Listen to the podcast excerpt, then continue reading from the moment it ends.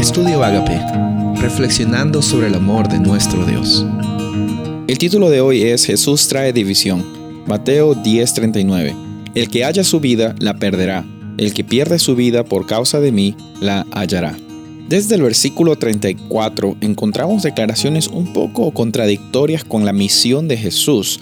Jesús vino aquí para ser el príncipe de paz, Jesús vino a ser Dios con nosotros y él mismo muchas veces declara que eh, su propósito es acercar el cielo en la tierra, proclamar el reino de Dios aquí.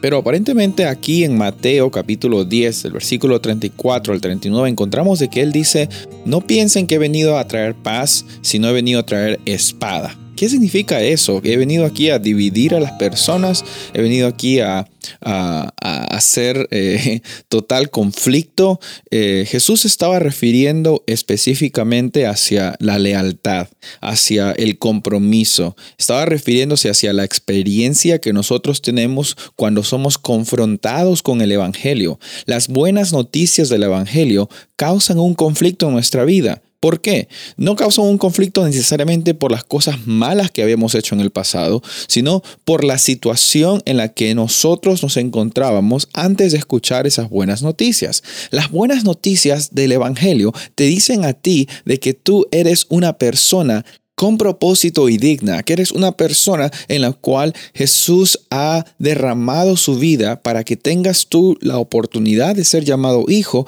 e hija de Dios. Y esas noticias son noticias que vienen en conflicto con la naturaleza que habíamos heredado de Adán, porque por la naturaleza que habíamos heredado, esa naturaleza caída, nuestra vida está consistiendo simplemente en sobrevivir, está consistiendo en ser egoísta y en acumular cosas. Por eso cuando Jesús termina este, este párrafo diciendo, el que haya su vida la perderá, el que solo esté pensando en sí mismo, el que solo sea egoísta y quiera acumular cosas en esta tierra, el que solo busque beneficios para uno mismo, no va a encontrar el, el, sentido a esta vida. Va a ir de, de pozo en pozo tratando de buscar un significado, tratando de llenar vacíos, pero esos vacíos solo los llena Jesús. Entonces Jesús es la causa de la división y causa de conflicto, pero no pensemos que el conflicto es algo malo necesariamente en nuestra vida.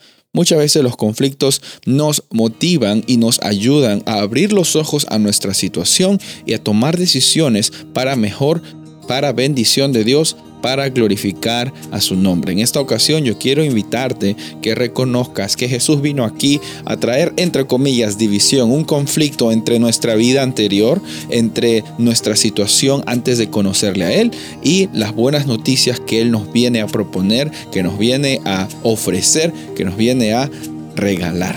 Soy el pastor Rubén Casabona y deseo que tengas un día bendecido.